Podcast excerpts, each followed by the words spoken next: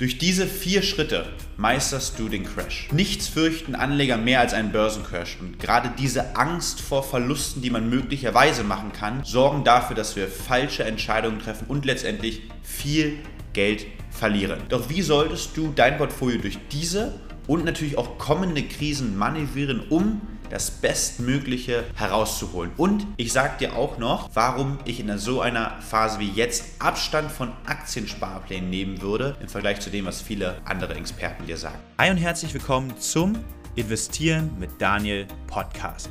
Dem Podcast, wo wir dein Geld für dich mit dem richtigen Mindset arbeiten lassen. Und zu diesem langfristigen Vermögensaufbau gehört es auch, dass wir zusammen als Investoren Krisenphasen, Crash, wie wir es jetzt gerade sehen am Aktienmarkt, durchleben. Die Anlegerstimmung könnte aktuell nicht pessimistischer sein. Es wird davon ausgehen, dass die Inflation uns sehr, sehr lange begleitet. Jetzt haben wir gesehen, dass die ersten Zinsanstiege auch in größerem Maße ähm, vollzogen werden. Dann haben wir noch die ganze Thema um die Ukraine. Man prognostiziert grundsätzlich, dass uns das sehr, sehr lange begleitet.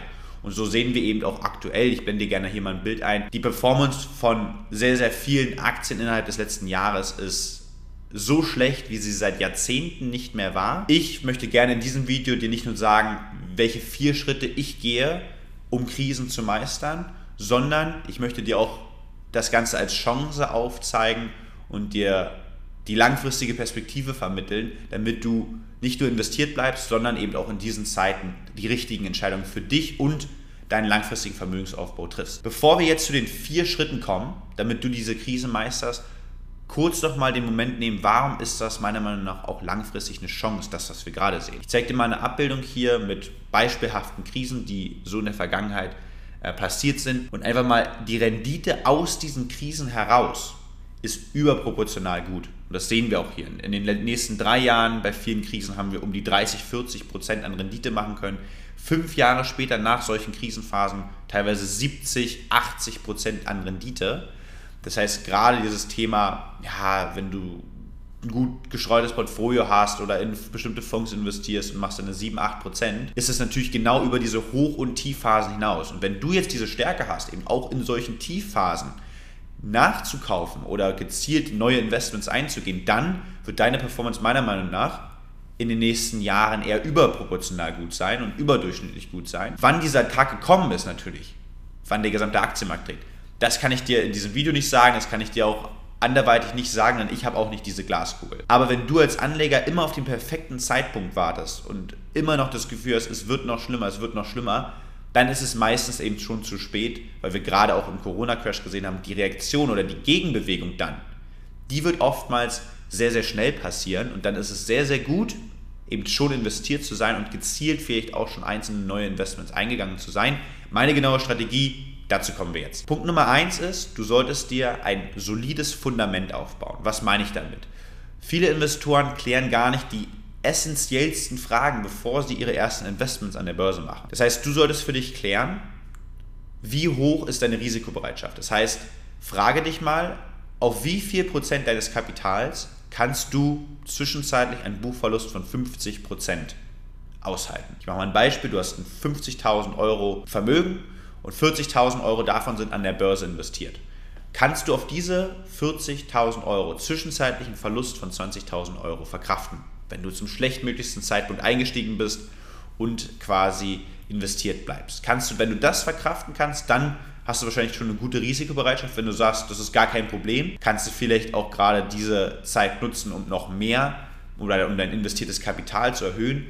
Wenn du dich damit unwohl fühlst, dann kann es natürlich daran liegen, dass du noch nicht das entsprechende Wissen hast. Oder du hast halt einfach die Aufteilung zwischen dem risikobehafteten Teil deines Portfolios und dem risikofreien Teil ist einfach falsch getroffen. Das ist Frage Nummer eins. Frage Nummer zwei, die auch für mich zum Fundament gehört, ist, du musst den Zeitraum festlegen, auf den du nicht auf das Geld angewiesen bist.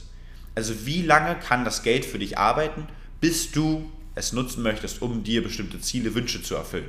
Ja, also wir planen ja nicht nur Investitionen zu machen, immer um 30, 40 Jahre Richtung Altersvorsorge, sondern das Geld soll ja auch investiert werden, wenn du in fünf Jahren dir dein nächstes Auto holen möchtest oder anfangen möchtest für das Eigenkapital für deine Wohnung oder dein Haus vorzusorgen. Auch dann sollte ja Geld investiert werden, was jetzt nicht unbedingt diesen Riesenzeithorizont hat. Also mach dir bewusst klar und setz dir unterschiedliche Zeithorizonte auch fest, wie lange kann ein bestimmtes Teil deines Geldes investiert sein. Alles, was da unter drei Jahre ist, würde ich mir ganz genau überlegen und davon abraten, das an der Börse zu investieren, weil es einfach zu schwankend ist, zu volatil ist. Das gehört für mich auch noch zum Fundament. Finde ich damit ab, dass die Börse nur in eine Richtung geht.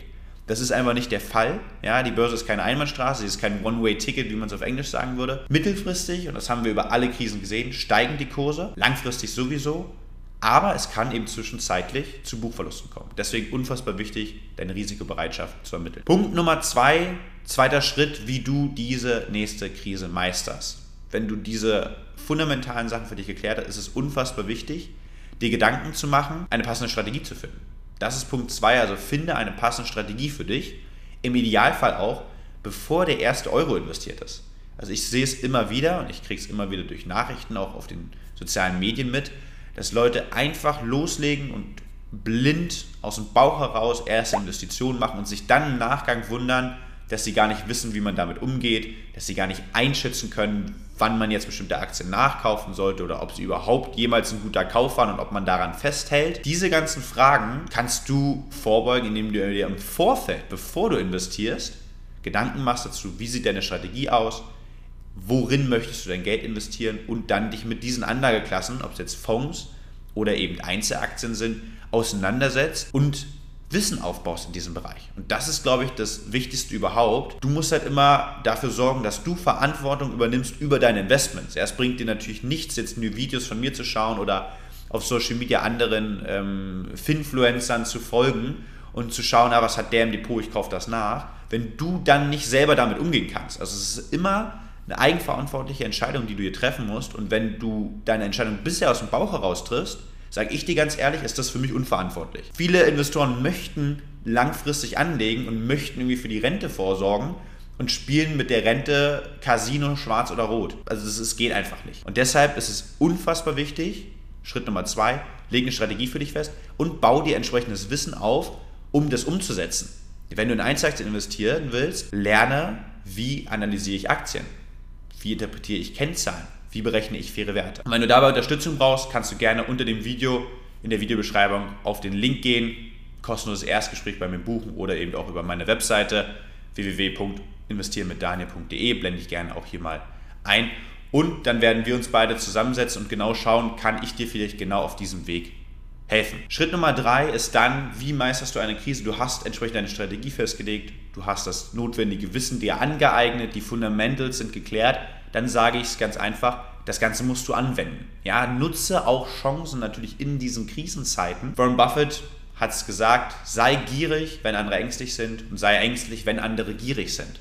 Und aktuell sind viele Investoren sehr, sehr ängstlich. Das heißt für dich einfach, nutze diese Chancen. Aber, und das sage ich auch gerne immer dazu, das gilt nicht für jede Aktie. Ja, ich blende hier mal ein Beispiel ein. Es gibt extrem viele Aktien, wo die typische Buy-and-Hold-Strategie, also ich kaufe einmal und halte 40 Jahre an dem Investment fest, zu nicht nur einer schlechten Rendite, sondern einer sehr, sehr schlechten Rendite geführt haben. Nur weil Aktien stark gefallen sind, müssen sie nicht wieder auf alte Kurse kommen. Das sind Beispiele wie die Deutsche Telekom, das sind Beispiele wie die Deutsche Bank, Commerzbank und so weiter. Aber auch im europäischen Raum gibt es da genügend Beispiele für Einzelaktien, die nie wieder auf alte Kurse kommen werden. Das sage ich jetzt einfach mal schon so. Oder bisher gekommen sind.